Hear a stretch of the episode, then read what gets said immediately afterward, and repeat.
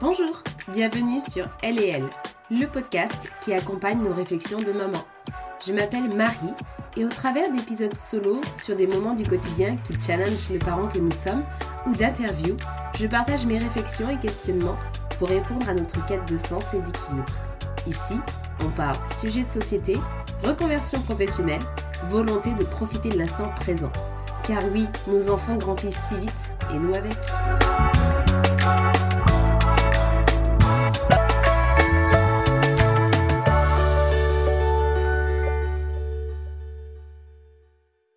Bonjour à tous. Aujourd'hui, je reçois Mylène. Mylène est mariée avec Michael et maman de trois enfants. Meryl et des jumeaux, Melville et Vasco. Pourtant, quand elle était jeune, Mylène n'imaginait pas sa vie ainsi. Elle, son truc, c'est le voyage. Et dès qu'elle a pu, elle a voulu voyager, découvrir le monde et vivre la vie de ses rêves. Et puis, elle va rencontrer sur son lieu de travail Michael. Et là, sa vie va prendre une toute autre trajectoire. Pour l'anecdote, Michael est l'assistant maternel de mes filles. Et je suis très heureuse aujourd'hui de lui tendre mon micro à sa femme pour qu'elle nous raconte son chemin dans la parentalité. Comment elle a vécu l'arrivée de son premier enfant, et puis de passer de 3 à 5. L'arrivée de jumeaux dans un équilibre installé qui vient faire voler en éclats tous les chemins de vie qu'elle avait projetés. Et pourtant. Car aujourd'hui, Mylène et Michael préparent avec leurs enfants un grand nouveau chapitre de leur vie, puisqu'ils vont dans quelques semaines aux États-Unis tous ensemble. Je vous souhaite une bonne écoute. Bonjour Mylène. Bonjour Marie-Aurore. Tu vas bien? Je vais très bien, je te remercie. Je suis très contente de te, de te recevoir aujourd'hui. Déjà, dans un premier temps, est-ce que tu, tu peux te, te présenter, nous dire qui tu es? Oui, alors en quelques mots, donc je suis Mylène, j'ai 40 ans. Je suis professeure des écoles et je suis maman de trois enfants, une fille de 9 ans et deux garçons de 6 ans, donc des jumeaux. Euh, je suis mariée à Michael et euh, j'adore voyager. Quand tu étais plus jeune, comment tu, tu imaginais ta vie d'adulte? Alors moi, j'avais l'exemple euh, d'une grand-mère qui euh, avait divorcé à une époque où on ne divorçait pas. Elle avait quatre enfants et elle était partie avec ses enfants sous le bras. Elle avait trouvé un emploi et puis plus tard, elle a économisé chaque centime pour pouvoir voyager.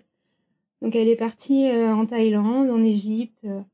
Donc moi j'avais vraiment, euh, j'avais énormément d'admiration pour pour sa force, sa liberté, son indépendance. Donc moi quand j'étais petite, je me voyais comme ça. Je me voyais être une adulte libre, indépendante, sans enfant. J'ai longtemps rêvé d'être hôtesse de l'air d'ailleurs. Ok. Et hum, ça a été quoi ton parcours avant, avant la rencontre donc avec Mickaël, ton, ton mari? Mon parcours, je pense que s'il y avait un mot pour le qualifier, ça serait sans doute euh, le mouvement. J'ai terminé mes études à l'étranger, euh, je voyageais beaucoup. J'ai fait un tour du monde avec une copine euh, avant d'avoir 30 ans. J'ai vécu à beaucoup d'endroits différents. J'ai travaillé dans plein de- d'entreprises différentes. Alors ma formation à moi, c'est les langues étrangères. J'avais une maîtrise de langues étrangères. Et ensuite, je me suis dirigée vers le commerce, l'administration des ventes. Donc finalement, je reproduisais toujours le même schéma, c'est-à-dire que j'allais travailler pendant deux ans dans une entreprise. Et puis après, quand j'avais le sentiment d'en avoir fait le tour, j'allais ailleurs, etc. Donc il y avait toujours ce, mouvement, le fait de ne pas pouvoir tenir en place. J'avais l'impression de faire très vite le tour des choses. Donc, euh, donc voilà, il fallait que ça bouge. J'ai eu quelques histoires euh, d'amour plutôt sérieuses aussi. Et puis, euh, j'ai rencontré Mika dans la dernière entreprise dans laquelle j'ai travaillé avant ma reconversion professionnelle. Et hum, comment ça s'est passé ta rencontre, euh, ta rencontre avec Mickaël Si tu veux nous en dire plus. Ouais, alors ça va peut-être paraître un peu bateau, mais en fait, quand je l'ai vu pour la première fois, ça m'a vraiment paru euh, évident. Je me suis immédiatement dit que euh, allait faire partie de ma vie. Je savais pas de quelle manière, mais en tout cas, euh, au premier regard, j'ai vraiment eu le sentiment qu'il allait, euh, il allait prendre de la place. Et euh, bah, il a pris toute la place en fait, puisque euh, ben, très vite, on, on, pas, voilà, on n'a pas été un, couple tout de suite, mais en tout cas, on s'est immédiatement euh, bien entendu. On a beaucoup de valeurs en commun, des goûts euh, en commun. Il a des qualités que je trouve vraiment formidables. Il est, il est profondément gentil. Je trouve que c'est une qualité magnifique. Mais en tout cas, voilà, euh, ça a vraiment été une, une vraie belle rencontre dès le départ et encore aujourd'hui. c'est beau ce que tu dis. Mais quand vous êtes rencontrés dans le cadre professionnel, enfin, toi, voilà, tu l'as vu, tu t'es dit, euh, lui, euh, lui, il va, il va avoir sa place dans ma vie, comme tu dis. Euh, mais après, comment ça s'est, ça s'est mis en place? Est-ce que ça a été une évidence? Est-ce que ça a été dans les deux sens? Est-ce que c'est toi qui, qui a fait un peu plus le premier pas? Comment se sont passés les, les premiers instants? Alors, ça, c'est sûr que j'ai fait ma part pour réussir à le conquérir. Mais tous les deux, on était en couple au moment où on s'est rencontrés. On était dans des relations qui ne fonctionnaient pas forcément. On n'était pas très heureux. Mais on était aussi des gens euh, de valeur. Donc, on a, on a fait les choses au rythme où elles devaient se faire. Donc, on a, hum, voilà, on a vraiment, vraiment appris à se connaître. Je pense qu'on s'est plus euh, tous les deux immédiatement, mais qu'on n'a absolument rien précipité. Ça a pris peut-être à peu près euh, un an entre le moment où on s'est rencontrés et le moment où euh, ben, on s'est avoué nos sentiments. Et quand est-ce qu'est arrivée alors la première grossesse? Alors la première grossesse est arrivée assez vite. Donc déjà, il faut savoir que euh, Mika a 11 ans de plus que moi. Donc quand on s'est rencontrés, il avait 40 ans. Il n'avait pas d'enfant. Il avait essayé d'en avoir, mais ça n'avait pas fonctionné. quand il était petit, il avait pris un traitement contre euh, je ne sais plus quelle maladie qui euh, ensuite euh, a été reconnu comme un traitement stérilisant. Donc lui, il pensait qu'il était stérile. C'est quelque chose qu'il m'a dit assez vite et moi, ça me posait pas de problème puisque de toute façon, j'envisageais pas forcément d'avoir des enfants ou en tout cas, on était tellement bien que de toute façon, c'était vraiment pas handicapant, c'était vraiment pas la condition sine qua non à, à la poursuite de notre relation. Je crois que, bah non, c'est même sûr, Quatre mois après euh, le début de notre relation, eh bien, je suis tombée enceinte. Très rapidement, finalement Oui, extrêmement rapidement, malgré un moyen de contraception.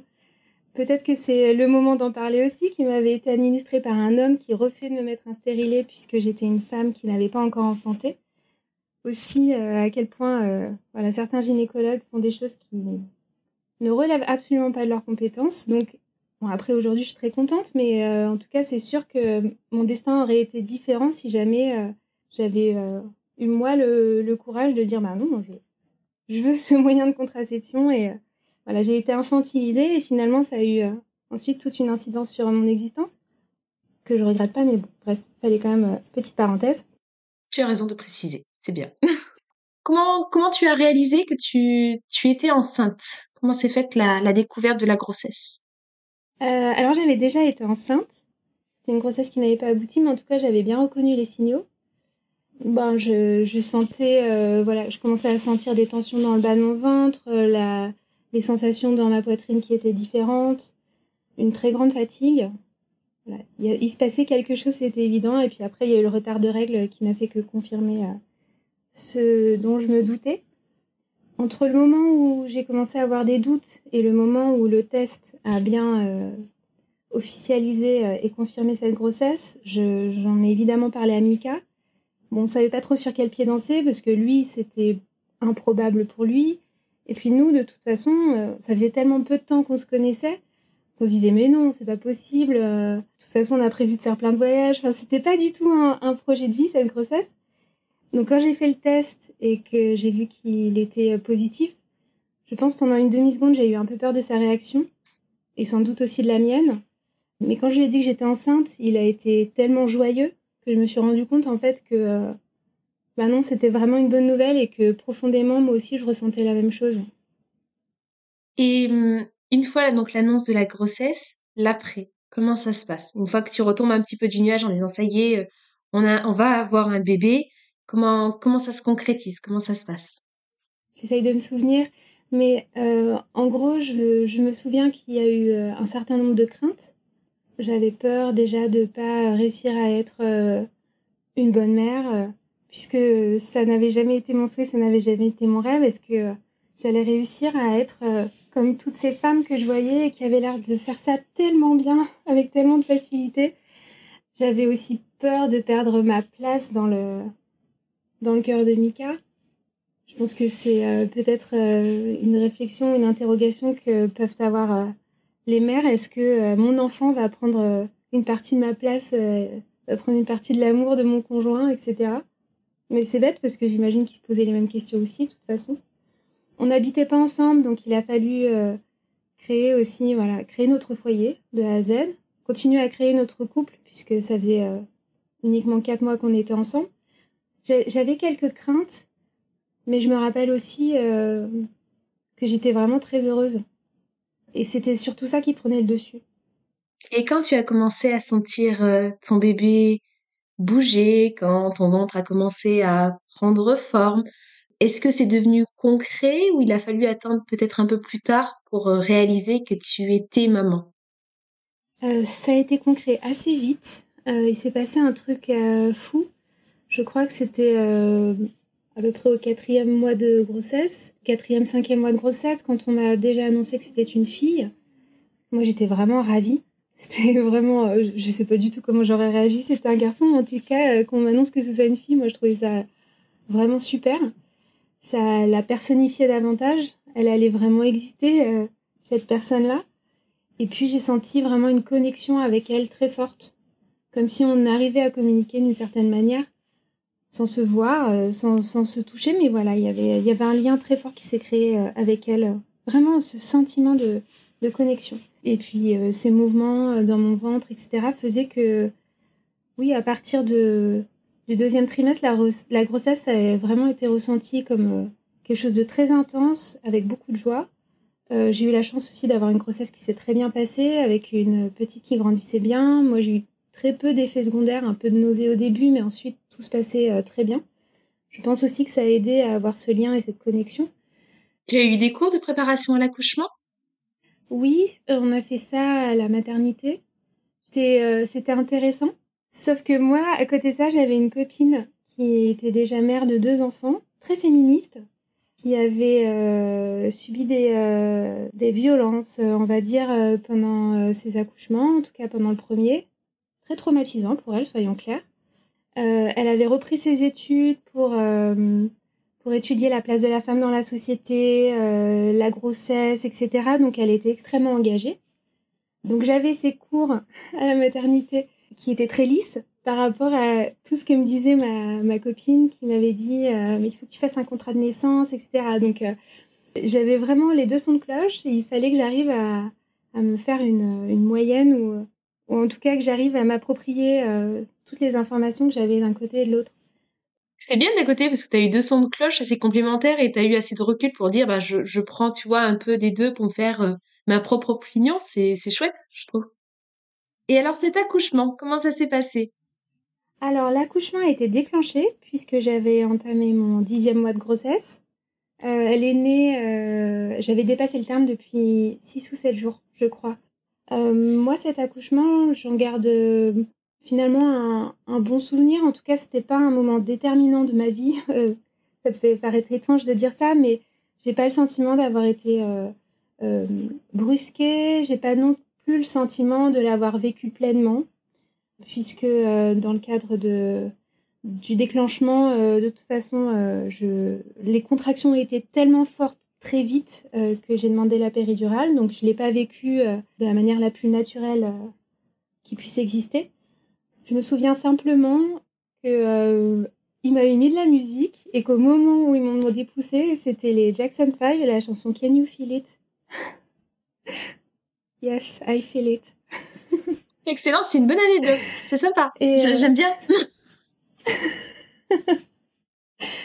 Et puis, je me souviens que quand elle est née, ils l'ont donc soulevée légèrement euh, pour euh, la glisser dans mes bras. Et je me suis dit, mais qu'est-ce que je vais faire de toi? C'était pas vraiment euh, de la panique, c'était pas vraiment de l'angoisse ou c'était simplement, mon Dieu, oui, tu es là et j'ai la responsabilité, ne serait-ce que de te garder en vie. Voilà, je sentais le, toute la responsabilité qui arrivait, mais en même temps, c'était pas désagréable. Bon, elle est née, elle faisait plus de 4 kilos, elle faisait 4 kilos 220, donc euh, elle était euh, en excellente santé, euh, elle était évidemment belle comme le jour, c'était, elle était là, c'était tout à fait normal et, et, voilà, on se rendait compte à ce moment-là de que notre famille allait prendre une, une nouvelle dimension. Et on en prenait toute la mesure. Et puis je trouve ça a un côté un peu vertigineux, tu vois. Ça y est, c'est concret. là, ça y est, t'as plus le choix. Ouais, ouais. C'est ça, ouais, là, c'est, euh, on rentre vraiment dans, dans le dur, là, ça y est, on y est. Ouais. Et alors, ces premiers pas en tant que parent, jeune parent d'un petit bébé? Alors là, je pense qu'il y a des personnes qui vont me détester. C'était euh, extrêmement facile. Ma fille, euh, déjà, a fait ses nuits à la maternité. L'allaitement s'est mis en place très facilement. Pas de crevasses, pas d'effets secondaires, etc. Ça a été vraiment très facile. Alors oui, il y a forcément eu des nuits où on a moins dormi que d'autres, mais vraiment très peu, très peu par rapport à ce que... Histoire de rassurer les parents. Quand même, de temps en temps, on s'est levé la nuit. oui, oui, on s'est parfois levé, mais ça a vraiment été facile. Elle a dormi avec nous, euh, parce que je l'ai allaitée pendant quelques mois. Elle a dormi avec nous, je crois, deux mois. Et à un moment donné, naturellement, je sais pas, je crois que tout le monde a senti que c'était le moment de de se séparer. Donc elle a dormi dans sa chambre qui était juste à côté de la nôtre. Et ça s'est très bien passé. Voilà. Et, et pour Mireille, ça a été euh, les, premiers mois, ça a été une évidence, ce nouveau rôle de maman, ou t'étais peut-être euh, angoissée certaines fois, ou au contraire, comme c'était très fluide, bah, ça s'est fait sans trop se poser de questions. Voilà, comment tu, quel était ton état d'esprit à ce moment-là? Je pense que on est rentré dans la parentalité en se disant que euh, on était complètement novice et que euh, on n'avait absolument aucune certitude. Donc, euh, donc oui, je me rappelle, oui, oui tous ces questionnements, ces angoisses. Je me souviens qu'une fois, on avait appelé le SAMU euh, parce qu'on n'arrivait pas à la calmer. Et le SAMU m'avait dit, mais est-ce qu'elle a les lèvres bleues? Est-ce que est-ce qu'elle respire encore? Et en fait, c'était simplement qu'elle elle pleurait très fort. Et je me suis rendu compte à ce moment-là qu'il y avait un énorme décalage entre, entre un vrai problème et ce que nous, nous vivions et notre manière de l'interpréter. Donc oui, bien sûr, ces, premiers mois sont toujours euh, difficiles. On a tellement envie de bien faire en plus que on doit, on doit rajouter du stress au stress et, euh, et voilà, c'est pas forcément évident, mais euh, après ça, se met, ça finit par se mettre en place. On apprend à se faire confiance aussi. Oui, tout à fait. Et au niveau de ta carrière professionnelle, à ce moment-là, tu en étais où? Et Mickaël également? On travaillait tous les deux dans la même entreprise qui fabriquait et commercialisait des vêtements de luxe. Euh, il faut savoir que quelques années euh, auparavant, j'étais partie faire un tour du monde et euh, j'étais revenue avec l'idée de devenir enseignante. Au moment où j'ai rencontré Mika, je travaillais à temps plein, mais à côté de ça, j'avais repris mes études à distance pour avoir validé une option qui se rajouterait à ma licence et qui me permettrait d'enseigner le français comme langue étrangère, donc pour enseigner le français aux étrangers en France, ou bien le français aux étrangers à l'étranger puisque moi, mon projet, de toute façon, c'était de, m'expatrier à un moment donné. Et puis, avec la grossesse, puisqu'à un moment donné, pour euh, valider euh, cette licence, il aurait fallu que je fasse un stage à l'étranger et que j'étais enceinte et que le projet n'était plus celui-là, euh, j'ai décidé de laisser tomber. Donc, je ne suis pas allée au bout de ce cursus-là. Donc, au moment où, où Meryl naît et au moment où je reprends le travail, on travaille tous les deux dans la même entreprise et moi, j'ai laissé ça de côté. Si je te précise ça, c'est parce que en fait, il y a vraiment eu l'idée de l'enseignement qui était née avant euh, que Meryl naisse. C'était déjà quelque chose qui m'intéressait. Et puis, petit à petit, euh, une fois qu'on s'est stabilisé euh, dans notre vie à trois, et que, une fois de plus, j'ai commencé à m'ennuyer dans mon travail, il y a vraiment l'idée de l'enseignement qui est revenue avec ce questionnement sur une reconversion professionnelle. Oui, ça s'est, ça s'est fait au fur et à mesure aussi de ton statut personnel. C'est devenu après une évidence par la suite. Déjà, il y avait effectivement, premièrement, le fait que moi, j'étais pas épanouie dans mon travail, mais je dirais même dans le monde de l'entreprise de manière plus générale, parce qu'il fallait rendre des comptes à des gens euh, qui méritaient pas toujours leur place, où il fallait mettre de côté euh, parfois ses valeurs personnelles, euh, et puis j'avais le sentiment de plus rien apprendre, que mon cerveau était sur pause, et pour moi, ça, c'était pas possible. Je me voyais vraiment pas continuer comme ça pendant des décennies. Moi, je voulais faire un travail utile où je continuerais à apprendre. Je voulais vraiment retrouver cette sensation de mouvement qui, qui m'a animée depuis toujours et qui, pour moi, était vraiment importante. Et puis, deuxième raison, euh, bah, c'était que je voulais que ma fille soit capable de comprendre et d'expliquer le métier que je faisais. J'ai des copains, on leur demande bah, qu'est-ce que tu fais comme métier? Et ils vont se lancer dans un monologue de trois minutes puisque ce qu'ils font est tellement incompréhensible. Au moins, voilà, professeur des écoles, c'est clair. Ma mère est maîtresse. Donc il y avait vraiment cette idée-là aussi de, que, de le faire pour elle, très clairement. Euh, je voulais qu'elle soit fière de moi. Mais elle aurait pu aussi, je me fais l'avocat du diable, hein. elle aurait pu aussi être fière de toi en entreprise. Bien sûr, de toute façon, c'était, enfin, clairement, c'était ma vision des choses. C'était sans doute moi qui me disais, euh, bah, si je le fais, j'aurai la sensation qu'elle sera plus fière de moi, ce qui, enfin, ce qui est, en tout cas, c'était ma manière à moi de le percevoir. Parce qu'évidemment, comme tu le dis, peu importe le métier qu'on fait, euh, de toute façon, euh, un enfant peut être fier de son parent, ça, ça dépend pas forcément du métier qu'on fait. Et alors, comment est venue l'envie d'un deuxième enfant? Alors, j'ai passé le concours pour devenir enseignante. Euh, je l'ai réussi du premier coup. J'ai réussi le concours, Meryl avait un an et demi. Donc j'ai commencé à enseigner, euh, elle n'avait pas encore deux ans. J'ai commencé mon année euh, de professeur des écoles stagiaires. Et puis très vite, donc au mois de décembre, Meryl allait avoir tout juste deux ans. J'ai évoqué avec Mika la possibilité d'avoir un deuxième enfant. Parce que je ne me voyais pas... moi j'ai une sœur, Mika a une sœur également. Et je me disais, mais puisque de toute façon on est une famille, est-ce qu'on a vraiment envie que notre enfant soit un enfant unique? Est-ce que c'est vraiment euh, ce choix-là qu'on veut faire pour notre famille Et puis soyons très clairs, hein, Meryl était une enfant euh, tellement facile qu'on se disait qu'on pourrait en avoir une vingtaine comme ça. On était euh, de super parents, on gérait super bien. Donc on s'est dit easy. Ok, donc là tu te dis allez on arrête le moyen de contraception et, et on y va et tu tombes enceinte rapidement? Alors oui, on arrête le moyen de contraception et je tombe enceinte euh, immédiatement. C'est-à-dire qu'entre la prise de décision et le premier test euh, de grossesse positif, il s'est passé trois semaines. Parfait. au niveau des dates, au niveau de l'organisation, parfait. C'est ça. Alors cette deuxième grossesse?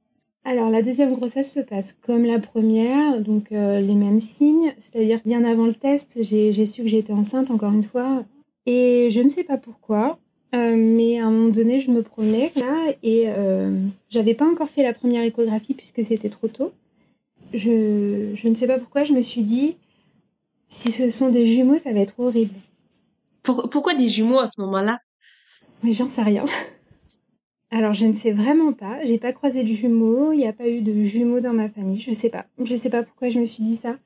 Enfin, j'ai eu la réponse après, hein, forcément. Je pense que c'est lié, mais euh, je ne m'étais pas du tout posé ce, ce genre de questions-là pour Meryl non plus. En tout cas, je me suis simplement fait la remarque que si c'était des jumeaux, euh, ça, serait vraiment, euh, ça serait vraiment compliqué. Et arrive la première échographie. Et arrive la première échographie où je suis seule, puisque Mika est clouée au lit en raison d'une mauvaise grippe. Donc j'y vais seule, je retrouve mon gynécologue habituel, celui qui m'avait suivi pendant la grossesse de Meryl et puis après. Il commence à regarder et puis je regarde l'écran aussi et euh, de manière euh, vraiment très furtive, j'ai vraiment l'impression de voir euh, deux embryons. En tout cas, il dit Ah et il regarde plus précisément et là apparaissent très nettement les deux embryons à l'écran. Il me dit Bon, il y en a deux. Tu as compris tout de suite que c'était des jumeaux? Oui, j'ai compris tout de suite. Je, je pensais vraiment l'avoir vu. Puis ensuite, euh, lui a vraiment insisté. Donc, avant qu'il l'ait formulé, avant qu'il l'ait dit, de toute façon, on le voyait.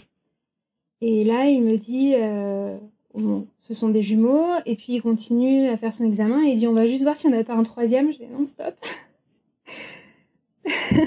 Déjà deux, euh, je sentais que la pilule allait être dure à avaler. La première réaction, ça a été de se dire, ça, ça risque d'être compliqué alors la première réaction, ça a vraiment été un choc. Oui, voilà, j'ai été percutée par un objet et euh, j'étais euh, vraiment euh, complètement saisie. Il a même proposé de m'appeler un taxi pour rentrer chez moi parce qu'il pensait que je n'arriverais même pas à rentrer toute seule à la maison. Et c'est vrai que j'ai mis un peu de temps à rentrer. J'ai d'abord appelé ma sœur, j'ai appelé ma meilleure amie, j'ai appelé nos copines. Je redoutais vraiment la réaction de Mika parce que euh, bah, c'était pas du tout envisageable en fait euh, d'avoir des jumeaux. Ça n'avait jamais été envisagé. Je te rappelle que moi, de toute façon, mon projet de vie, c'était même pas d'être mère. Et là, se retrouver euh, à la tête d'une famille nombreuse, pour moi, c'était c'était c'était trop de choses à, à digérer d'un coup.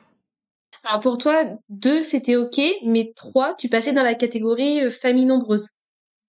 Oui, c'est ça. Bah alors déjà, de toute façon, d'un point de vue administratif, on, devient une famille nombreuse, c'est-à-dire qu'on a droit à la carte famille nombreuse, etc. Donc euh, oui.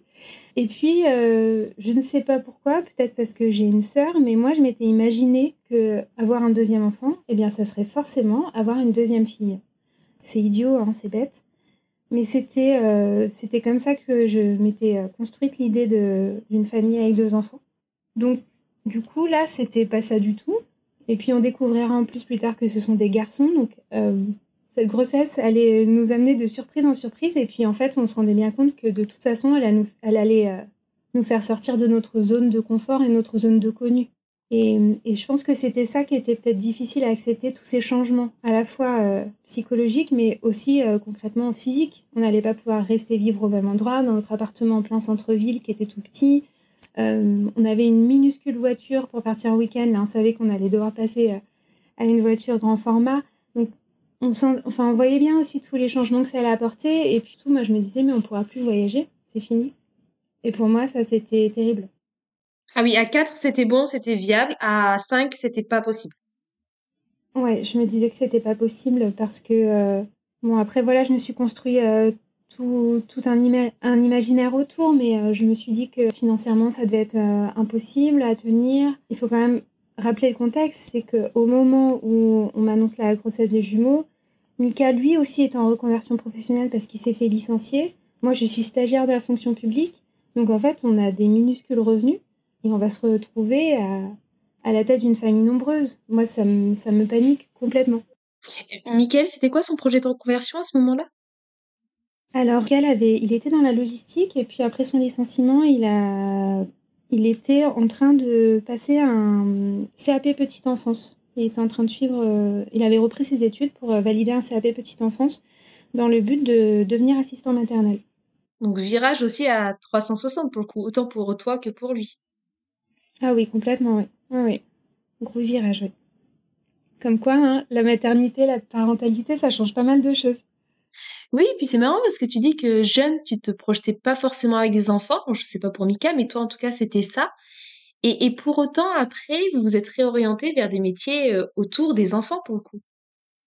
Bah oui, parce que c'est vrai que alors il y avait cette passion des voyages qui avait animé euh, les premières décennies de ma vie, mais euh, on s'est rendu compte aussi que être parent, bah, déjà c'était pas incompatible et puis surtout c'était bah, c'était formidable, c'était vraiment ça pouvait, euh, ça rendait la vie tellement intense. Donc euh, oui, ça nous a ouvert d'autres horizons et euh, on s'est rendu compte que bah, on pouvait aussi s'épanouir complètement dans une vie axée autour de la parentalité. Je reviens quand tu as dit je suis sortie de la maternité, donc je venais d'apprendre que j'étais enceinte de jumeaux et j'ai eu le réflexe d'appeler ma sœur, ma meilleure amie, etc. Quand tu as pris le téléphone, tu leur as dit est-ce que tu t'en souviens? Alors de toute façon, il était prévu que je les appelle puisqu'elles savaient que j'avais l'échographie ce jour-là, qu'elles étaient impatientes euh, comme moi de, ben, de ce qui allait nous arriver.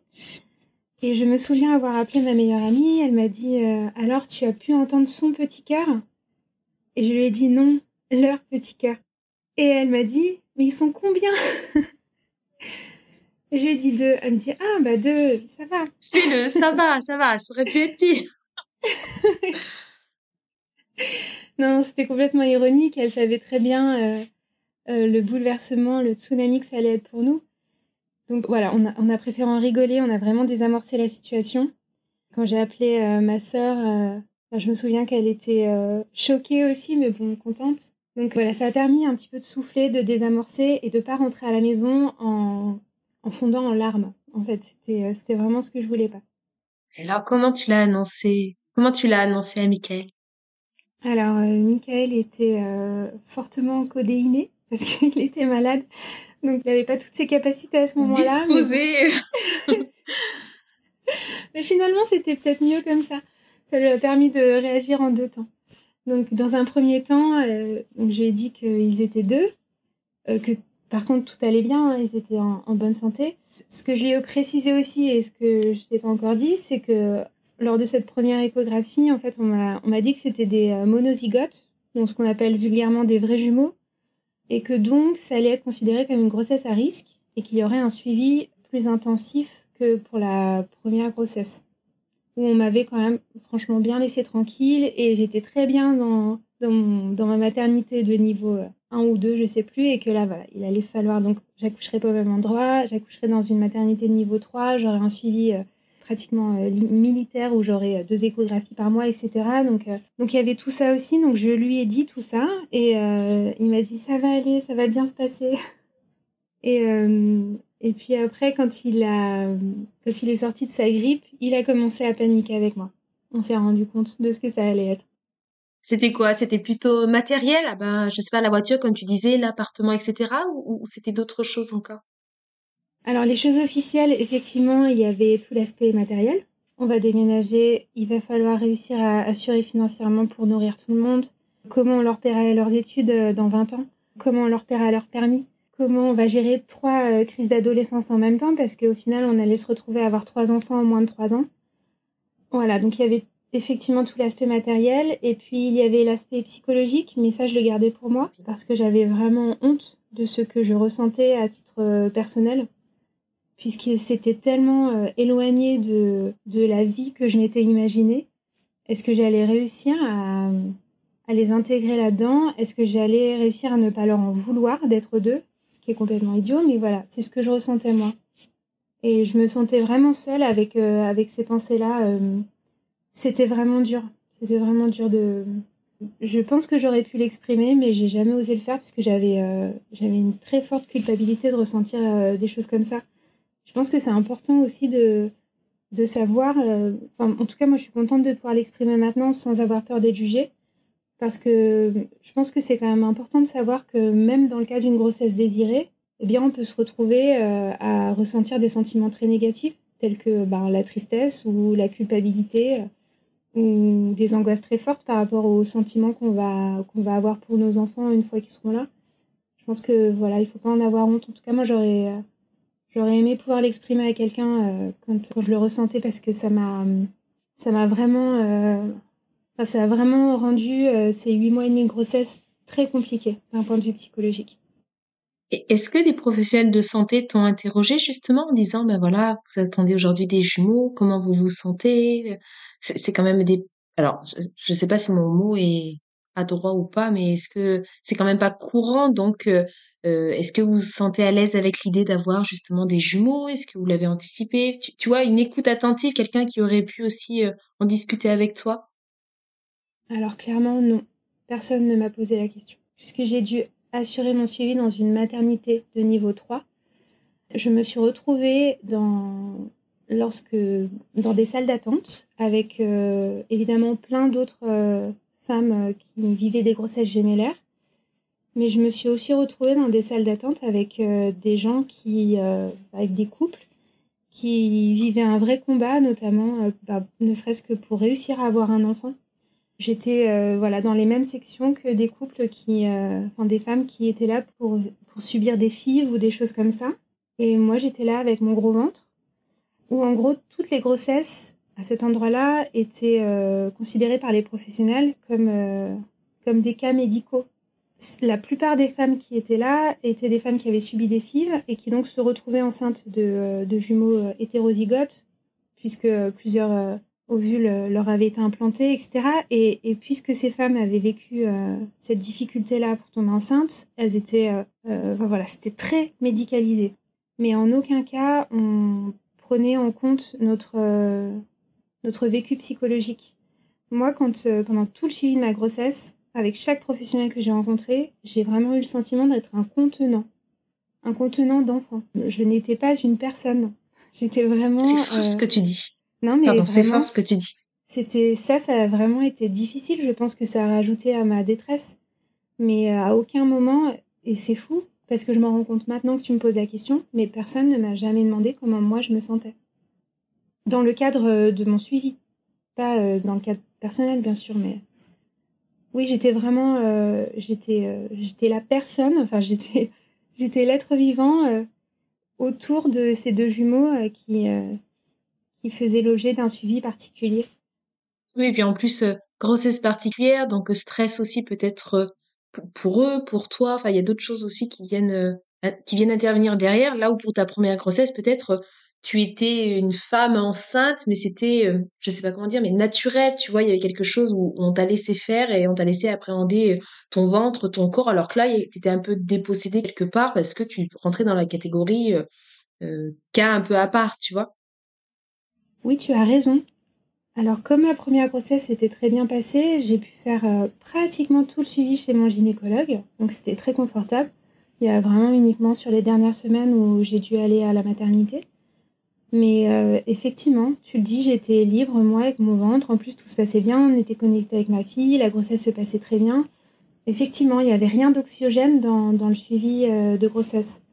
Pour les garçons, c'était tout à fait différent. Alors que ma grossesse se passait très bien. C'est-à-dire que ce sont des enfants qui grandissaient très bien. À aucun moment, il y a eu un risque de d'accouchement prématuré ou de choses comme ça, pas du tout. D'ailleurs, j'ai même été déclenchée encore pour les jumeaux. Donc c'était une grossesse qui, euh, hormis le fait qu'il y avait deux embryons, qu'il y avait deux enfants, euh, c'était vraiment une grossesse qui se passait dans les meilleures conditions possibles, d'un point de vue médical. C'est ça, mais effectivement, tu as raison, sans doute que ce suivi tout le temps, et puis on a dû déménager entre-temps, donc il fallait faire des kilomètres pour aller jusqu'à la maternité, où on voyait toutes les situations, on voyait euh, des couples qui étaient en lutte, enfin c'était dur, c'était vraiment dur de se retrouver au milieu d'eux, de voir que... Euh, de voir toutes les étapes par lesquelles ils devaient passer pour devenir parents, alors que moi, j'étais enceinte de jumeaux que j'avais eu en moins de trois semaines et que j'arrivais même pas à en être heureuse. Donc effectivement, voilà, tout le suivi, le lieu où ça se trouvait, les gens que je rencontrais, tout ça a sans doute euh, participé euh, à ma détresse psychologique à ce moment-là. Je pense que tu as raison. Et puis peut-être une partie en toi s'est dit en fait j'ai pas le droit de tu vois de, de ressentir ce que je ressens parce que c'est je dois limite enfin je l'ai voulu tu vois quelque part. J'assume je caricature hein, je pousse le trait mais c'était peut-être un peu tu t'es peut-être un peu dit ça tu vois. J'ai eu mon bébé facilement je suis enceinte je dois faire bonne figure. Oui c'est exactement ça. Je me suis même fait la réflexion euh, une fois euh. alors moi je me suis vraiment pas fait de cadeau hein, pendant cette grossesse mais euh, je me souviens une fois m'être dit mais tu es une enfant gâtée est-ce que tu en as parlé à ton entourage? Alors oui, j'en parlais. Euh, il se trouve que quand euh, ça serait intéressant de savoir si c'est pareil euh, chez les autres couples qui, qui découvrent qui vont être parents de jumeaux. Mais quand on en a parlé dans, dans notre entourage, en fait, on, on a réalisé que énormément de gens autour de nous, dans notre famille, avaient vécu cette expérience-là. La sœur de Mika avait été enceinte de jumeaux. J'ai découvert qu'un de mes oncles, en fait, aurait dû avoir un frère jumeau. Un des cousins de Mika euh, avait des, euh, des jumelles monozygotes. En fait, on s'est rendu compte qu'il y en avait partout, partout autour de nous. Donc, on a pu exprimer ça. Notamment, je me souviens d'une fois où, euh, en fait, le, le, compagnon de ma mère, le compagnon actuel de ma mère, est le frère aîné et il a deux petites sœurs jumelles qui ont une dizaine d'années de moins que lui. Je me souviens donc être allée chez mes parents et et j'ai eu, euh, j'ai vraiment ressenti le besoin de lui en parler. Et lui, il m'a vraiment écouté, il a vraiment compris, il s'est replongé dans son enfance en disant oui, je me souviens de ce que ma mère avait vécu. lui, il était plus grand que, que notre fille. Donc il l'avait vécu différemment, il avait sans doute pu aider euh, ses parents, mais euh, il se souvient bien de, de la folie que ça avait pu être pour sa mère. Et, et en fait, il m'a vraiment écouté, simplement écouté. Donc j'ai pu tout exprimer ce que je ressentais. Euh, voilà, même, si, même les choses dont j'avais honte. Et une personne, euh, à ce moment-là, m'a dit Mais pourquoi tu fais pas le choix d'avorter? Il se trouve que, du point de vue des, des délais légaux, on était encore bon. Mais j'ai réalisé à ce moment-là que, euh, en fait, j'y avais pas du tout pensé. Ça n'avait jamais été une option. Je suis pas du tout opposée à ça. Pour moi, il me semble qu'une femme doit pouvoir disposer de son corps à 100%, mais dans le cas, dans mon cas personnel à ce moment-là, ça n'avait même pas été envisagé une seule seconde, donc ça veut dire que ça n'était pas une option. Et je me suis aussi rendu compte que, euh, ben, en même temps, si on me disait ce genre de choses à chaque fois que j'exprimais mon mal-être, en gros, ben, débarrasse-toi de, cette grossesse et tu te débarrasseras du problème. Enfin, je, me suis, enfin voilà. D'un côté, ça m'a permis moi d'exprimer des choses auprès de mon beau-père, et puis je me suis aussi rendu compte que je pourrais pas en parler à tout le monde, soyons très clairs là-dessus, que euh, beaucoup de gens comprendraient, comprendraient pas. On m'a aussi beaucoup dit Oh, quelle chance Moi, j'ai toujours rêvé d'avoir des jumeaux, j'ai toujours rêvé d'avoir des jumelles. Et j'ai jamais posé la question Mais qu'est-ce qui vous fait rêver là-dedans? Et euh, je sais pas. Parce que euh, moi, ça me faisait pas rêver et je le vivais super mal. Et la découverte du sexe, ça s'est fait comment? Alors on savait que de toute façon ça serait forcément le même puisqu'ils étaient euh, issus du, du, même œuf. Je crois que j'ai été contente de savoir que ça serait des garçons puisque j'avais peur que notre fille perdre sa place dans la fratrie si, si elle avait des petites sœurs. Je me suis dit, mais quels intérêts, quel intérêt elles auraient à, s'intéresser à leur grande sœur, puisque de toute façon, elles seraient déjà deux. Donc je m'étais dit, je sais pas, bêtement, peu importe, que euh, si c'était des garçons, au moins, voilà, elles resteraient leur sœur, et rien que ça, ça lui permettrait d'avoir sa place dans la fratrie. J'avais sans doute un peu peur que euh, ces, ces, deux enfants soient tellement proches l'un de l'autre qu'ils oublient qu'ils avaient une sœur et que elle, elle, elle se sentent mises à l'écart. J'avais vraiment pas envie de ça. Et Meryl, pendant cette grossesse, comment elle se comportait? Est-ce qu'elle a ressenti certaines choses ou pas? Est-ce qu'elle était excitée à l'idée d'avoir euh, deux petites sœurs, deux petits frères? Voilà, comment comment vous lui en avez parlé aussi et comment elle a vécu euh, vécu la grossesse même si elle était pitchoune encore? Ouais, elle était vraiment toute petite. J'ai accouché, elle avait deux ans et neuf mois, même pas deux ans et huit mois. Donc en fait, euh, on lui a expliqué les choses au, fur et à mesure, mais euh, je ne me souviens pas qu'elle ait vraiment eu des questionnements ou qu'elle ait été particulièrement impatiente. Je me souviens simplement que j'avais euh, j'avais prévu quelque chose à la maternité. J'avais euh, mis une photo d'elle en fait et j'avais euh, préparé un cadeau en disant que c'était de la part de ses frères parce que ça me paraissait vraiment important qu'elle bah, qu'elle se sente pas délaissée alors que c'était évident que dans les semaines à venir on allait devoir énormément s'occuper de ses frères forcément. Mais elle non, elle l'a pas trop vécu. Enfin c'était pas oui, elle était vraiment petite. Hein. Et plus le terme de la grossesse approcher, dans quel état d'esprit tu étais à ce moment-là? Déjà physiquement, ils sont nés au mois de septembre et il y a eu plusieurs phases de canicule pendant l'été. C'était c'était quelque chose. Euh, et puis j'avais mon corps commençait à être franchement fatigué. J'ai rencontré un ostéopathe qui m'a bien soulagée. Par contre, ça m'a fait du bien. Mais mon corps arrivait vraiment au bout d'un processus. Hein. Et en plus, avec les chaleurs, c'était pas facile. Hum, ensuite, il y avait tout l'aspect par rapport à leur santé à eux. Donc j'avais euh, vraiment, vraiment respecté les recommandations à la lettre pendant cette grossesse, ce que je n'avais pas fait pendant la grossesse de Meryl. Hein. Il m'était, euh, je crois que j'avais bien dû manger des sushis au moins une ou deux fois, ou, boire une coupe de champagne, enfin bref, peu importe. Euh, eux, pas une goutte d'alcool, pas un sushi, pas, pas de, de fromage au lait cru, rien. J'avais vraiment fait très attention. J'étais dans un suivi militaire, euh, je me suis mise moi aussi dans une discipline militaire par rapport à, tout ce que j'ingurgitais. Mais ce qui m'a permis aussi d'être soulagée, euh, pour revenir à ta question, euh, au moins ils étaient en bonne santé et je sais que j'y participais. Puis après, il y a encore une fois tout l'aspect psychologique qui était dur. J'avais vraiment, vraiment peur. Et puis, je n'avais pas senti cette connexion avec eux quand ils étaient dans mon ventre. Bon, ça peut sans doute s'expliquer par le fait que déjà ils sont deux, donc c'est pas forcément euh, pareil. Et puis euh, j'avais ma petite à gérer à la maison. Donc, euh, et puis je travaillais à temps plein. L'année de professeur des écoles stagiaires, c'est extrêmement intense. Donc voilà, j'avais. en gros, j'avais pas que ça à faire. Mais voilà, j'étais bien occupée. J'avais pas senti cette connexion et c'était une crainte. j'avais vraiment, vraiment peur que on n'arrive pas à créer des liens comme avec leur sœur. Donc, euh, encore une fois, beaucoup d'inquiétude, euh, beaucoup de culpabilité, etc. Et l'accouchement Dans le cas de jumeaux euh, monozygotes, ils déclenchent. Donc, moi, j'ai été déclenchée à 38 semaines. Ils ont lancé le déclenchement le matin. Et j'ai passé toute la journée allongée avec le monitoring sur le ventre. Et je crois qu'à 20h, où il y a une rotation d'infirmière, et celle qui est arrivée, je lui ai dit bonjour, je vais être direct avec vous si vous ne me l'enlevez pas tout de suite. Moi, je l'arrache et je le balance par la fenêtre, ce monitoring. Je n'en pouvais plus d'être allongée sur ce lit-là et où rien se passait. Pas de contraction, rien. Et donc, euh, elle m'a dit non, mais il n'y a pas de problème, on va l'enlever. Euh, donc, elle me l'a enlevé immédiatement. Et je suis allée faire quelques pas. Et euh, évidemment, au bout de cinq minutes, les contractions se sont déclenchées. Et là, c'était. alors, par contre, ça, c'était vraiment formidable ils se sont rendus compte très très tard qu'en fait j'étais sur le point d'accoucher, c'est-à-dire que j'avais déjà euh, une dilatation à 9 quand ils m'ont amenée à la, à la salle d'accouchement. Donc j'ai tout senti, j'ai tout vécu. Je les ai sentis euh, descendre, euh, j'ai senti l'intensité des contractions augmenter au fur et à mesure. Voilà, j'ai vécu des sensations que je n'avais pas connues pendant, pendant l'accouchement avec Meryl.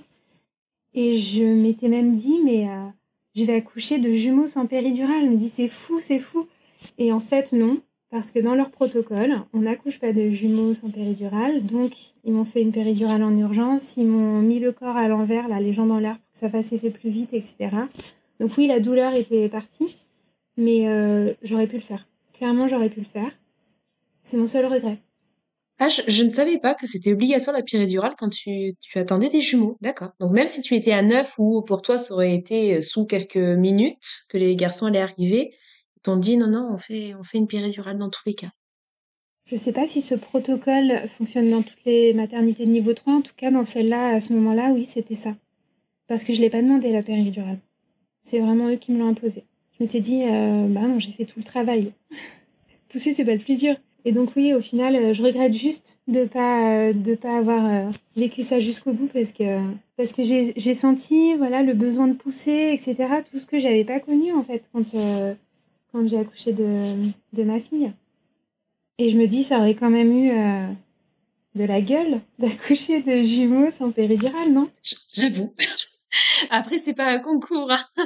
Mais c'est vrai que tu t'es peut-être dit, en effet, j'ai fait tout le travail, donc allez, vas-y je, peux le faire jusqu'au bout. Oui, t'as raison, c'est pas un concours. Je pense que c'était simplement, euh, peut-être bêtement, une manière de me réapproprier ma grossesse. Je pense que c'était vraiment ça. Et puis bon, c'est pas grave. Euh, de toute façon, c'est fait et, euh, et, tout va bien. Donc, ils sont nés. Le premier faisait 3,5 kg et le deuxième pratiquement 3 kg. Ils avaient jamais vu ça. Des beaux bébés, comme on dit. Oui, alors je les trouvais maigres par rapport à leur sœur. Mais effectivement, ils étaient en bonne santé, ils n'ont pas eu besoin de, euh, de soins supplémentaires. Euh, on est tous rentrés dans la chambre tous les trois en même temps. Donc oui, ça s'est bien passé. Et alors l'après-accouchement, comment tu t'es sentie dans ton corps, dans ton état d'esprit, la rencontre avec Mélie Vasco, comment ça s'est passé? Alors il y a eu un moment déterminant quand même. Quand euh, mon premier fils est né, j'ai pleuré vraiment, j'ai déchargé quelque chose et c'était pas. Euh, enfin, c'était des pleurs vraiment. Euh, c'était pas de la joie, c'était du soulagement. Parce qu'en le voyant, euh, j'étais sûre que j'allais les aimer. Et ça a été un soulagement énorme pour moi. Tu peux pas imaginer ce que ça a représenté pour moi à ce moment-là de se dire oui, en fait, on, on va s'aimer. Tout va bien se passer, on va s'aimer. C'est beau ce que tu dis. Ouais, c'est un même quand je t'en parle encore aujourd'hui, alors que ça fait plus de six ans, euh, je ressens les émotions monter parce que ça a été tellement, euh, tellement fort, euh, tellement important, tellement attendu ce moment-là de savoir que, bah oui, en fait, on, allait arriver à, à s'occuper d'eux et pas simplement d'un point de vue matériel, mécanique, etc., mais qu'on allait réussir à construire que notre famille allait forcément être bouleversée, mais qu'on allait, euh, on allait avoir la force, enfin, en tout cas que moi j'aurais la force de, de le faire. Et alors les premiers mois avec deux petits jumeaux, enfin trois enfants, donc deux petits jumeaux? Alors quand ils sont nés, Meryl était scolarisée depuis une semaine, donc elle a pu retourner à l'école, elle y allait le matin. Quand tu, euh, et, euh, quand tu attends des jumeaux, ton congé de maternité est plus long aussi. J'ai plus le nombre de semaines en tête, mais en tout cas c'est plus long. Puis Mika était au chômage. Donc, euh, quand on est rentré à la maison, notre fille était à l'école le matin et, euh, et, on était là tous les deux pour s'occuper des garçons. Donc ça, c'était un luxe énorme.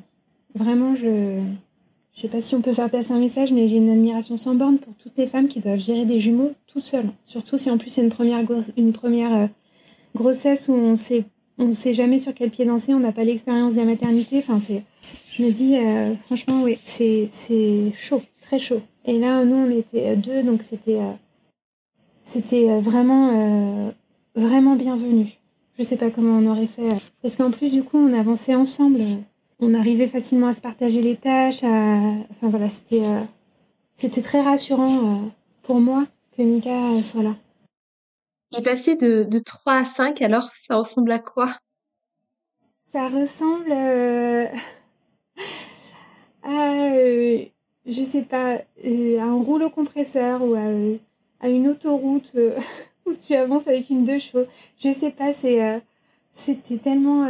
Après, j'étais vraiment contente d'avoir déjà eu un enfant pour savoir que tout ce que je faisais n'était pas... Au moins, savoir que j'allais savoir comment faire pour les garder en vie, ne serait-ce que ça. Après, voilà, euh, tous les autres aspects, c'était autre chose. Mais c'était euh, ouais, c'était extrêmement intense. Bon, après, dans notre cas, il faut aussi rajouter que nos enfants euh, ont mis très, très, très, très longtemps à faire leur nuit. Ils les ont fait pendant quelques semaines. On y a cru et en fait, non. Donc, il s'est passé des, des, mois, voire des années, sans qu'on fasse une seule nuit normale. Mais je dirais peut-être 4 ou 5 ans, en fait. Ça a été extrêmement long. Donc il y avait euh, cette charge de travail pour nous puisqu'on allait travailler. Il fallait s'occuper de nos enfants. Tout ça en ne dormant pas. Je sais que certains moments euh, se rapprochaient franchement de, la torture, hein, très clairement. Ça, a vraiment été dur parfois. Et tu disais que les premières semaines, ils ont fait leur nuit quand même. Et qu'après, il y a eu une rupture sans savoir, euh, sans savoir pourquoi. Parce que c'est rare des tout petits déjà de faire ces nuits entre crochets. Alors, je, oui, je les ai allaités au début, donc de toute façon, je m'attendais pas à ce qu'ils fassent euh, leur nuit, puis ils étaient petits. Euh, au moment où j'ai arrêté l'allaitement, donc où le lait euh, était sans doute plus bourratif, ils ont commencé à faire leur nuit, ils avaient à peu près deux mois. Et ils ont arrêté de. En tout cas, un des garçons a arrêté de les faire à six mois, ce qui a. Puisqu'il dormait dans la même chambre, ce qui réveillait systématiquement son autre frère. Parce qu'il y a ça aussi, c'est que ils, avaient une sensibilité, et même encore aujourd'hui, il y a des choses qu'ils font en même temps. C'est assez. Euh, par contre, voilà, c'est assez fascinant de voir grandir des jumeaux. C'est euh, incroyable. Donc un pleurait, l'autre se réveillait, etc. C'est ça. En fait, euh, si un avait un, besoin, quel que soit ce besoin, l'autre allait l'exprimer quasi immédiatement. Donc si un avait faim, l'autre aussi. si un pleurait, l'autre aussi si un euh, remplissait sa couche, l'autre aussi. C'était assez euh, extraordinaire. Et puis, euh, et puis effectivement, il y en a un qui a commencé à se réveiller la nuit, donc ils se réveillaient tous les deux. Et ça coïncidait aussi avec toi le moment où tu as repris le travail, c'est ça, au bout de six mois? C'est ça. Donc j'ai repris le travail au bout de six mois, et effectivement, c'est le moment où ils ont arrêté de faire leur nuit. Donc il m'arrivait pratiquement systématiquement d'aller au travail et d'avoir dormi une heure ou deux heures. Et ça a duré des mois. Physiquement, intellectuellement, c'est. C'était très compliqué. C'était vraiment très compliqué. Euh, je pense qu'on était vraiment des zombies en fait. Parce que Mika, alors je parle de moi, mais euh, on partage les tâches. Euh, on est vraiment à 50-50 à la maison. et, et Mika, c'était pareil.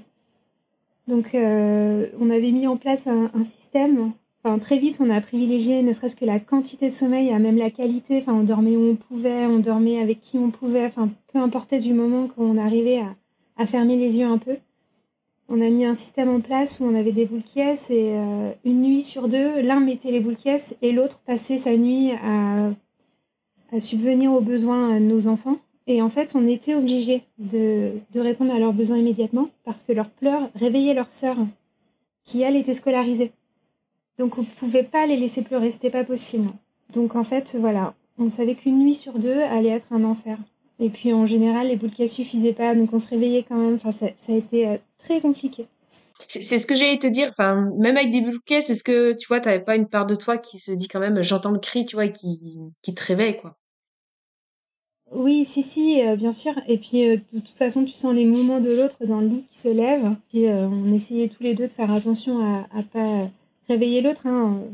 Là, le, sommeil devient le plus grand trésor au monde. Hein. C'est vraiment euh, inimaginable pour ceux qui ne vivent pas d'imaginer ce que ça peut être de vivre sans dormir. C'est euh, moi, j'en avais jamais fait l'expérience, mais c'était euh, c'était terrible. Vraiment, c'était terrible.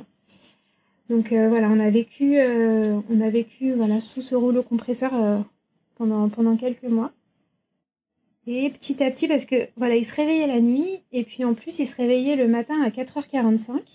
C'était leur horaire de réveil. Euh, évidemment, ils allaient refaire une sieste dans la journée, mais euh, moi, à 4h45, j'étais réveillée. Et euh, il fallait ensuite que j'enchaîne avec ma journée de travail. Donc petit à petit, on arrivait à gagner une minute, deux minutes. Je crois qu'on a célébré le jour où on arrivait à un réveil à 6 h du matin. Nous, ça nous paraissait tellement exceptionnel de plus voir 5 heures quelque chose sur le réveil. C'est là que tu te dis waouh, le chemin parcouru parce que 6 heures c'est tôt quand même. Mais 4 heures du matin, c'était systématique, c'était calé comme ça, ils se réveillaient, enfin un se réveillait, réveillait l'autre, c'était et puis ils étaient en pleine forme. Ou non, t'arrivais quand même à les recoucher. Non, ils, étaient en pleine forme. On n'arrivait pas à les recoucher. C'était leur horaire de petit déjeuner. Et puis ensuite, ils refaisaient une sieste dans la matinée vers 9h. Mais nous, euh, bah, à 9h, euh, j'étais au travail. Euh, et, puis, et puis Mika... alors Mika a enchaîné les, les phases de, de chômage et de stage pendant cette période-là. Ah oui, parce que toi, tu as repris au bout de six mois, mais sur ces six mois-là, il y avait quand même Mika qui était là, qui t'a avoir peut-être de temps en temps, c'est ça, hein, des stages qui ponctuaient un peu cette période-là. Et au bout de six mois, lui et toi avez repris, lui de manière peut-être un peu plus pointillée, mais vous avez tous les deux repris une activité professionnelle. Alors oui, de toute façon, il avait validé son CAP petite enfance, donc il était euh, en période de stage, et puis il me semble qu'à cette période-là, il avait commencé à trouver des missions de remplacement en intérim. Donc il, lui arrivait d'avoir euh, des semaines où il travaillait euh, cinq jours et puis parfois un peu moins. L'éducation nationale m'a laissé un petit peu tranquille, c'est-à-dire que je me suis retrouvée principalement à travailler à mi-temps quand j'ai repris le travail. Ce qui m'a permis ben, parfois de, gérer les garçons, enfin, parce qu'on n'avait pas de mode de garde en fait. Donc il fallait aussi qu'on arrive à jongler. Ma mère venait un jour par semaine. Il fallait qu'on essaye de s'arranger. Donc voilà, ça a pris vraiment, vraiment beaucoup de temps pour, euh, pour se stabiliser. La stabilité qu'on avait trouvée avec Meryl assez vite, finalement, euh, là, ça a pris des mois et des mois. C'était euh, beaucoup plus chaotique. Est-ce que vous avez cherché un mode de garde pour Melville et Vasco, justement, à ta reprise et à la reprise de, de Michael? Alors oui, on voulait les mettre en crèche. Que Meryl était allé en crèche, c'était un mode de garde qui lui convenait parfaitement. le problème, c'est que ben, financièrement, pas la même chose. Donc on a trouvé quand même une micro-crèche qui nous a pas assommé d'un point de vue financier. Mais bon, euh, il fallait quand même avancer l'argent pour ensuite être remboursé. Enfin, c'était quand même très très précaire pour nous. On gagnait pas grand-chose, hein, soyons clairs. Et puis de toute façon, ça ne leur convenait pas. C'est-à-dire que les garçons sont arrivés à la crèche, euh, je crois ils avaient un an. Et à un an et trois mois, on les a enlevés. Ils pleuraient euh, en continu. Ils vivaient vraiment, vraiment très mal la collectivité. Alors peut-être que c'est pas l'âge idéal pour mettre des enfants en crèche, je ne sais pas. En tout cas, une chose est sûre, c'est que ça a vraiment été euh, très, très difficile à vivre pour eux. Ils pleuraient du moment que je me garais devant la crèche jusqu'au moment où je les récupérais le soir. Et comme ça pendant trois mois. Donc je pense que pour les professionnels de crèche, ça devait aussi être euh, invivable. Euh, ça l'était pour, euh, pour les garçons euh, sans aucun doute. Et puis ça l'était pour nous aussi parce qu'en fait, on se rendait compte qu'on on les obligeait à vivre quelque chose qui ne leur convenait pas, très clairement. Ça leur allait pas. Alors là, vous avez fait comment? Alors Mika a commencé à se lancer dans la, dans sa reconversion professionnelle, il a, pu garder une petite fille, ce qui lui a fait une rentrée d'argent, et en même temps, il gardait les garçons. Donc, papa foyer au temps, en temps plein, et toi, tu, tu as repris petit à petit un temps plein en tant qu'institutrice aussi, et Meryl à l'école. Est-ce que là, tu as vu un petit peu, euh, tu, as senti un début d'équilibre se dessiner, ou c'était encore, enfin, vu qu'ils ne faisaient pas encore leur nuit, tu sentais que c'était encore euh, un tunnel qu'il allait falloir, euh, falloir traverser? Alors oui, il y avait de toute façon cette fatigue, euh, mais je crois que c'est pas moi qui vivais euh, le, plus difficile. Je pense que le plus difficile, c'était vraiment pour Mika, qui, euh, ben, lui non plus, ne dormait pas, et qui en plus devait les gérer la journée. Ça n'était pas des enfants sereins. Même encore aujourd'hui, je me dis que c'est de ma faute, parce que j'ai pas géré ma grossesse comme j'aurais dû, ils n'ont pas dû se sentir suffisamment aimés, etc. Donc ils avaient une certaine forme de d'angoisse, d'anxiété qui, euh, bah, qui se manifestait par euh, leur absence de sommeil, euh, enfin un sommeil difficile la nuit, et puis des journées aussi où, où ils pleuraient beaucoup. Mais moins qu'à la crèche quand même. Mais c'est toi qui poses ces mots-là aujourd'hui. Oui, oui, tout à fait. Peut-être qu'il faudrait que je fasse un cheminement par rapport à ça, mais oui, c'est moi qui me le dis. Je, je, ça correspond peut-être pas forcément à, à, une réalité, mais en tout cas, voilà, cette culpabilité que j'ai ressentie pendant la grossesse, j'ai pas encore réussi à m'en débarrasser complètement, alors qu'aujourd'hui ils ont 6 ans et demi. Donc je suis pas sûre que ça parte un jour. Et comment tu as appréhendé le fait de reprendre le travail? Alors moi j'aime beaucoup mon travail. Donc j'étais contente de reprendre le travail. Ben pour, euh, de toute façon, je, je ne me voyais pas euh, prendre un congé parental. Ça n'a jamais été une, une, une option pour moi. C'est pas quelque chose dans lequel je je m'épanouirais, je pense. Et puis de toute façon, comme Mika avait ce projet d'assistant maternel, de toute façon, si un des deux devait rester à la maison, c'était, euh, il était entendu que ça, ça serait lui. Donc quand j'ai repris le travail, j'ai repris le travail dans une classe de maternelle. C'était vraiment euh, agréable. Déjà parce que les enfants étaient adorables, trop mignons. Et puis euh, je reprenais à mi-temps. Donc ça me permettait vraiment de de reprendre en douceur. Ça permettait voilà, de ne pas passer d'une phase à l'autre complètement et de travailler euh, doucement voilà, à, trouver notre équilibre, notre équilibre euh, ensemble. Est-ce que l'arrivée des garçons a eu un impact aussi sur ton couple et sur Meryl? Alors oui, euh, ça a eu un impact sur Meryl, bien qu'on ait toujours eu à cœur de nous occuper d'elle au maximum, enfin de, faire en sorte que ça ne crée pas de besoin ou de manque euh, chez elle, le fait que ses frères arrivent. Euh, il est certain qu'on a dû beaucoup plus s'occuper d'elle puisqu'elle avait développé euh, une certaine autonomie dans plein de domaines. Le fait de manger, par exemple, ou d'aller aux toilettes, etc. Et le fait de voir ses parents s'occuper avec autant de d'intensité de ses frères, bah, ça, l'a fait un petit peu régresser. Voilà, un peu régresser. Donc, elle, euh, elle voulait qu'on la porte comme un bébé, elle savait plus parler, etc. Euh, elle voulait qu'on lui change la couche. Donc, nous, on est allé dans son sens. On s'est dit que c'était euh, tout à fait normal, que c'était pas grave. Donc, quand elle voulait qu'on la porte et qu'elle savait plus parler, on, faisait comme si on comprenait pas. Enfin, voilà, on, lui parlait comme à ses frères. Elle faisait ça avec un grand sourire, donc on sentait qu'on répondait à un besoin. Et puis au bout de cinq minutes, c'était fini.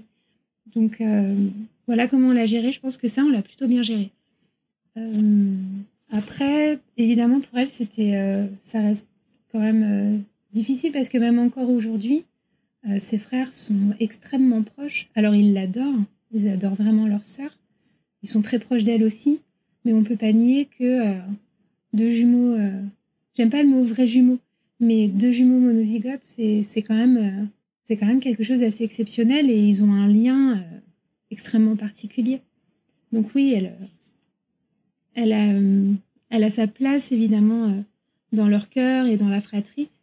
Mais je pense que si elle avait pu elle aussi avoir une sœur jumelle, ça leur, aurait, ça leur bien fait plaisir, je pense. Tu, as des exemples comme ça pour illustrer un petit peu le lien qu'ils peuvent avoir, Melville et Vasco? Oui, alors déjà, euh, pendant très longtemps, ils ont eu un retard de langage. Alors, nous, en tant qu'adultes et pour les professionnels type orthophonistes, c'est un retard de langage. Mais pour eux, c'est pas du tout un retard de langage, c'est simplement leur propre langage. Donc, ils avaient leur propre langage et ne ressentaient absolument pas le besoin d'en développer un autre. Donc, il aura fallu attendre à peu près la moyenne section qu'ils euh, commencent à parler un langage qui soit euh, compris de tout le monde. Après, euh, on avait quand même la chance d'avoir euh, d'avoir leur sœur qui comprenait ce qu'ils disaient et qui jouait les traductrices. Ça, c'était rigolo. Euh, sinon, bah, il y a énormément de choses qu'ils n'ont pas besoin de se dire, qui n'ont pas besoin d'être dites pour qu'ils se comprennent. Ils ont un lien même physique, c'est-à-dire qu'ils ils se touchent très souvent, ils sont tout le temps en train de, de se chatouiller, etc. tenir la main à un garçon, pour eux, c'est quelque chose, voilà, Là, ils sont dans le rejet de ça, mais par contre, tenir la main à leur frère, euh, ça, ça pose pas de problème. Il y a, euh, il y a plein de choses. Ils, portent les mêmes vêtements. Ils ont, ils ressentent pas le besoin encore d'avoir chacun leur garde-robe. Je suis pas sûre qu'ils aient euh, encore bien intégré qu'ils étaient vraiment deux personnes totalement distinctes. Ouais, ben ne serait-ce que parce qu'il y a énormément de gens qui les confondent encore. Pour même des gens qui peuvent voir au quotidien, hein, c'est encore difficile. Ils se ressemblent vraiment énormément. Par contre, euh, quand quelqu'un se trompe de prénom, ils vont, euh, ils vont corriger en disant non, moi, c'est pas moi, moi je suis l'autre. Ils n'ont pas encore compris quel serait leur intérêt à nous jouer des tours en, se faisant passer pour l'un ou pour l'autre. Il n'y a jamais eu comme ça de, de tentative, euh, moi je suis Melville ou moi je suis Vasco, non? Alors, ouais, une fois Melville l'a fait, mais il l'a fait avec un tellement grand sourire que c'était pas du tout crédible. Mais il a bien compris qu'effectivement, il y avait, euh, il y avait possibilité de jouer euh, sur ce terrain-là. Et même pour la famille, alors euh, pas toi et Mika, mais est-ce que dans ton entourage, certains les, les confondent? Oui, ouais, ouais. Il y a une de leurs grand-mères qui les confond encore. Après, après ils n'ont pas la même voix, ils n'ont pas la même personnalité. sont très proches, mais ce sont pas du tout les mêmes enfants. Donc ils n'ont pas la même manière voilà, de positionner leur voix, donc rien qu'à la voix, on peut les reconnaître. Après, là, ils ont demandé une coupe de cheveux différente, donc ça permet de différencier. Sinon, franchement, il faut vraiment chercher dans les détails. Hein. Ils se ressemblent euh, vraiment, vraiment énormément. Je, comprends tout à fait qu'on puisse euh, les confondre. Et hum, j'imagine le bouleversement, alors déjà, de passer de deux à trois, je trouve que dans le couple, tu es obligé quand même de, de te positionner différemment. Tu sais, la phrase que tu m'as dit tout à l'heure, j'avais peur qu'il m'aime moins ou que je perde ma place. Bon, après, c'est des croyances qu'on peut avoir, mais chacun se, se trouve après. Et là, quand on passe à 5, ou bah, comme tu dis, la nuit on dort mal, ou euh, bah, forcément c'est un autre rythme à avoir, et le couple, je pense, est un peu délaissé.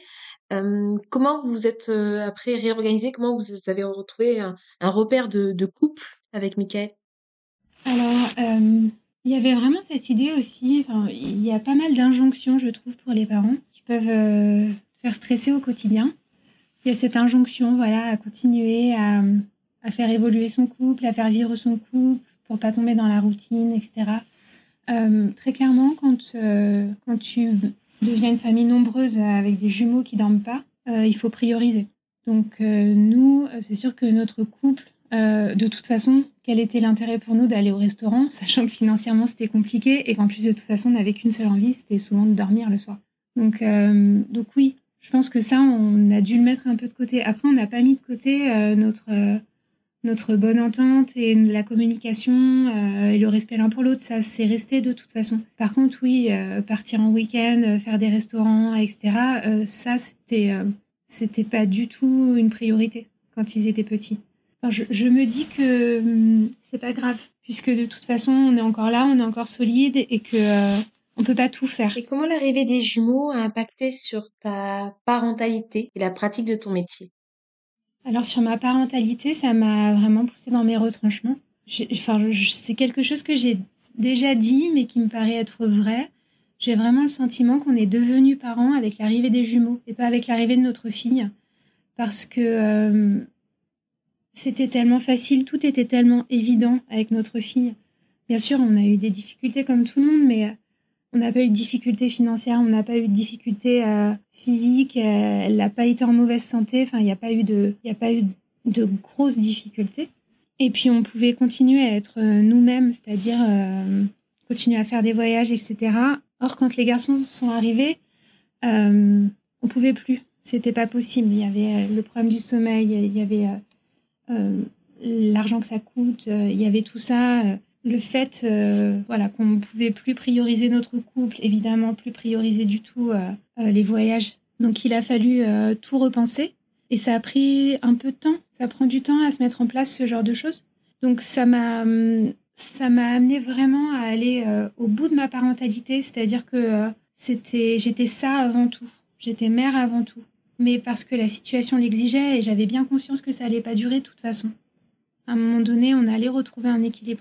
Après, il y a pas mal de choses aussi euh, qu'on fait euh, quand on a des jumeaux et qu'on fait pas quand on a un seul enfant, c'est-à-dire euh, il y a vraiment des choix à faire. Par exemple, le choix de l'allaitement. Moi, je m'étais dit, je vais les allaiter. Et je m'étais dit, je vais les allaiter l'un après l'autre, comme ça on aura un moment privilégié, etc. Mais concrètement, c'est pas possible. Ou alors il faut arrêter de, de vivre en fait. C'est-à-dire j'aurais pas pu manger, j'aurais jamais pu dormir, enfin, c'est pas possible. Surtout des bébés quand ils sont tout petits, ils sont en grand besoin. Donc je les allaiter les deux en même temps. Et puis bon bah tant pis, pas de moment privilégié euh, avec un seul des enfants, ça sera un moment privilégié à trois. Et Mylène, comment s'est passée l'entrée à l'école pour les garçons?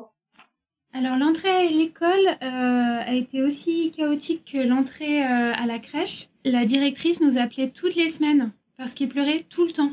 Il y en a même un des deux qui a cherché à s'enfuir à plusieurs reprises. Donc ils avaient un important retard de langage, ils s'exprimaient que par des cris ou des pleurs. C'était vraiment euh, très angoissant pour nous, sans doute pour eux aussi, et puis euh, bah aussi pour le personnel enseignant. Ça s'est un peu apaisé avec le temps, mais à chaque retour de vacances, euh, les pleurs reprenaient, ils s'accrochaient aux grilles de l'école pour pas y entrer. Enfin, c'était vraiment, vraiment l'enfer. D'ailleurs, encore aujourd'hui, hein, maintenant qu'ils ont les mots, ils disent qu'ils aiment travailler, mais qu'ils n'aiment pas aller à l'école. C'est vraiment pas un lieu dans lequel ils se sentent épanouis. Donc moi qui étais maîtresse d'école, c'était quelque chose que j'arrivais pas à comprendre, moi qui aimais tellement être à l'école.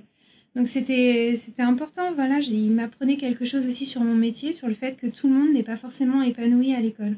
Et puis euh, ensuite, en mars 2020, donc au cours de leur première année d'école, euh, il y a eu le confinement. Eux, ils n'auraient pas su le dire avec des mots à cette époque-là, mais ils ont été vraiment très heureux du confinement. C'est-à-dire que c'était euh, vraiment des enfants qui, qui, qui étaient absolument épanouis du fait qu'on soit tous les cinq comme ça.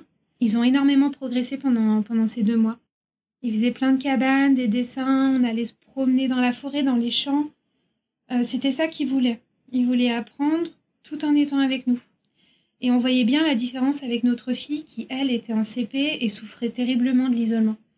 Donc moi, j'ai profité de cette période pour euh, énormément me renseigner sur les méthodes euh, alternatives d'enseignement, donc l'instruction en famille, l'école démocratique, la pédagogie par projet, plein de choses. Et ce qui ressortait de mes lectures et de mes visionnages, c'est que mes fils euh, étaient clairement pas épanouis dans une scolarisation euh, qu'on va dire ordinaire. Donc j'ai cherché à voir comment je pourrais m'occuper de leur instruction tout en continuant à travailler. Euh, parce que moi j'aime mon travail et je me voyais pas du tout uniquement gérer l'instruction de mes enfants et rester à la maison. Et de toute façon financièrement ça n'était pas tenable. Donc l'idéal ça aurait vraiment été de créer une communauté où chaque famille euh, gère les enfants un jour par semaine. J'imaginais me rapprocher de familles où, euh, bah, par exemple, le lundi, euh, un adulte prend tous les enfants des familles et puis le mardi, c'est un autre, etc. Et que, du coup, comme ça, on arriverait à, à s'occuper des enfants, à les faire évoluer comme ils voudraient. Ils auraient quand même un lien avec la collectivité. Et puis, on pourrait chacun leur apporter nos connaissances. Et ça permettrait en plus de maintenir un salaire à 80%. sauf que ben, ça, c'est illégal. Donc on n'a pas fait ça. Mais il me semblait vraiment que ça aurait été la solution pour mes fils. Si euh, ça avait été possible, euh, c'est ce que j'aurais fait, c'est sûr. Euh, donc ensuite, j'ai imaginé ouvrir une structure proche d'une école démocratique, mais les frais de scolarité auraient été absolument exorbitants.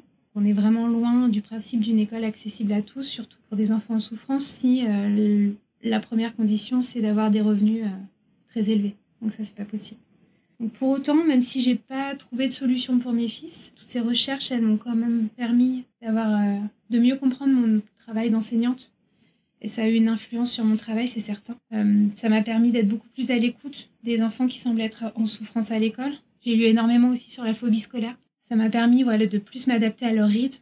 J'ai un fonctionnement qui est beaucoup plus proche de mes valeurs et qui est vraiment axé sur le respect mutuel et la coopération. C'est des choses qui vous enseignent en formation pas du tout? C'est toi qui as dû un peu chercher des ressources et... Non, pas du tout. Nous, on a des formations tous les ans, mais elles sont vraiment axées sur les savoirs. On a très peu de formations sur tout ce qui est euh, compétences euh, psychosociales ou, euh, ou profil particulier ou, ou questionnement par rapport à un possible trouble, 10, etc. C'est vraiment des choses qui viennent avec l'expérience, même si là, ils commencent à réagir. J'ai eu une discussion avec mon inspectrice cette année qui, euh, qui mettait vraiment au centre de tout les compétences psychosociales et notamment le développement de la confiance chez les enfants, qui est la condition sine qua non pour, euh, bah, pour pouvoir apprendre dans de bonnes conditions et simplement être épanoui dans sa vie. Donc euh, ça bouge, mais vraiment tout doucement. Donc ça, c'est vraiment des choses qu'on va chercher à côté sur nos temps personnels. Comment tu te projettes maintenant sur les prochaines années, maintenant que les enfants ont un peu grandi? Alors maintenant qu'ils ont un peu grandi et qu'on on arrive, donc on a trouvé une stabilité à tout point de vue, on peut euh, maintenant revenir à, ce qui nous a liés au départ. Donc euh, à savoir de nouveau aller au restaurant, avoir des moments pour nous, voyager. On a recommencé à voyager, on est parti au Sri Lanka avec eux là cet, euh, cet hiver. C'était vraiment super. Donc voilà, on arrive maintenant à trouver un équilibre entre ce qu'était notre vie avant les enfants et ce que sont nos enfants, parce qu'en plus, euh, il se trouve euh, que ce qu'on fait les intéresse. Donc ça, c'est plutôt bien. Tu t'autorises à rêver à nouveau, euh, comme quand tu, tu étais plus jeune, sur, pas, sur les voyages? Oui, c'est ça. Ben, on a vraiment eu le sentiment de voir la lumière au bout du tunnel, je crois, quand ils avaient à peu près 5 ans. L'école a été vécue avec moins de traumatisme. Ils ont vraiment développé le langage. Donc on a vraiment euh, pu commencer à se dire, bon là, on va pouvoir refaire des choses. Et le Sri Lanka à 5, ça ressemble à quoi? C'était génial. C'était vraiment génial. C'est euh, ben, déjà un pays super et puis, euh, et puis en plus, on a pu faire plein de choses. qui nous plaisait à nous, mais aussi à eux. Donc c'était vraiment une magnifique expérience. Et puis je me suis rendu compte que je pouvais organiser des voyages même pour cinq, que j'y arrivais, donc qu'on allait recommencer. C'est possible Ben là, de toute façon, j'ai été recrutée pour aller enseigner quelque temps aux États-Unis. Mon rêve d'expatriation se réalise. C'est un projet. Bah oui, parce qu'en plus on le vit ensemble. Euh, c'est pas juste pour moi ou pour Mika, c'est euh, c'est aussi pour eux. Je me dis que ça va leur apporter énormément de choses. Donc euh, donc oui, je suis vraiment contente parce que c'est un, un, projet qui me tenait à cœur et euh, finalement je me rends compte que déjà c'est pas du tout incompatible avec la vie de famille et qu'en plus ça prend une dimension, une dimension encore plus intense de vivre ça à 5. Alors là, dans, à court terme, un voyage à l'étranger, comment tu te projettes après sur le long terme? Oh bah, Je pense qu'on va continuer sur, euh, sur cette lancée-là le plus longtemps possible. Alors là, vraiment, le, le projet aux États-Unis, il est multiple. Déjà, euh, pour eux, vivre, euh, enfin, qu'on vive une aventure tous ensemble, et puis pour eux, ouvrir leurs horizons, vivre d'autres expériences avec d'autres gens. Et puis moi, au point de vue professionnel, c'est ça m'intéresse beaucoup parce que je sais qu'ils pratiquent le renforcement positif à 200% dans les classes et qu'ils ont d'autres manières de fonctionner. J'ai vraiment envie de prendre euh, au maximum euh, tout ce qui est tout ce qu'il a à apprendre et puis euh, de toute façon c'est temporaire donc ensuite on rentrera et puis l'idée c'est de tout ce qu'on a appris qu'on puisse le ramener avec nous et moi d'un point de vue professionnel continuer à, à m'améliorer dans ma pratique et apporter ma pierre à, l'édifice de l'éducation nationale de façon à pouvoir euh, faire en sorte que chaque élève se sente intégré dans sa classe et puisse vivre euh, l'école le, mieux possible. Merci Mylène. Une dernière question. Qu'est-ce que tu as envie de dire à une mère qui, comme toi, est enceinte de jumeaux? Alors c'est difficile parce qu'on a tous euh, une expérience différente. Déjà pour certaines ça va être une excellente nouvelle, certaines vont vivre la grossesse euh, d'une manière différente. Je pense qu'il faut vraiment pas avoir honte de, tout ce qu'on va ressentir euh, et surtout pas honte de demander de l'aide parce que c'est pas facile. Vraiment, on l'a vu nous en passant de 1 à 3, on a bien vu la différence entre avoir un seul enfant et en avoir deux. Je peux peut-être simplement citer un livre que moi j'avais lu lorsque les garçons avaient 3 ans. De mémoire, je crois que c'était Agnès Labbé qu'il avait écrit et que le livre s'appelle L'éducation approximative. Euh, il me semble que le, sous-titre c'était euh, L'éducation positive, euh, mais dans la vraie vie. Et je trouvais que ce livre était vraiment intéressant parce qu'il permettait vraiment de déculpabiliser, de lâcher prise, de se rendre compte qu'en tant que parent, on n'était pas surpuissant, tout puissant, et qu'on ne pouvait pas tout gérer, et que nos erreurs n'allaient pas forcément compromettre l'avenir de nos enfants, parce que de toute façon, dans tous les cas, on fait toujours de notre mieux. Et euh, voilà, ce livre m'avait vraiment apporté euh, de la sérénité, m'avait fait du bien. Tu l'as lu, ce livre de Jill, son Pérac? Comment réaliser ses rêves en famille? Ça parle pareil bah, de voyage en famille. Elle a quatre enfants en bas âge. Et ils ont fait un road trip en Amérique du Sud, en Thaïlande. Ils voyagent un peu partout. Dès qu'ils peuvent, ils partent. Ils louent un van, ils partent. Et justement, elle explique que c'est possible en famille avec des petits pitchouns, comment ils s'adaptent à chaque fois, comment ils ont organisé leur vie autour de ça. Donc, ils rentrent en France, mettent un peu d'argent de côté, ils repartent. Enfin, c'est, c'est hyper inspirant, tu vois. Merci beaucoup, Mylène. Je t'en prie.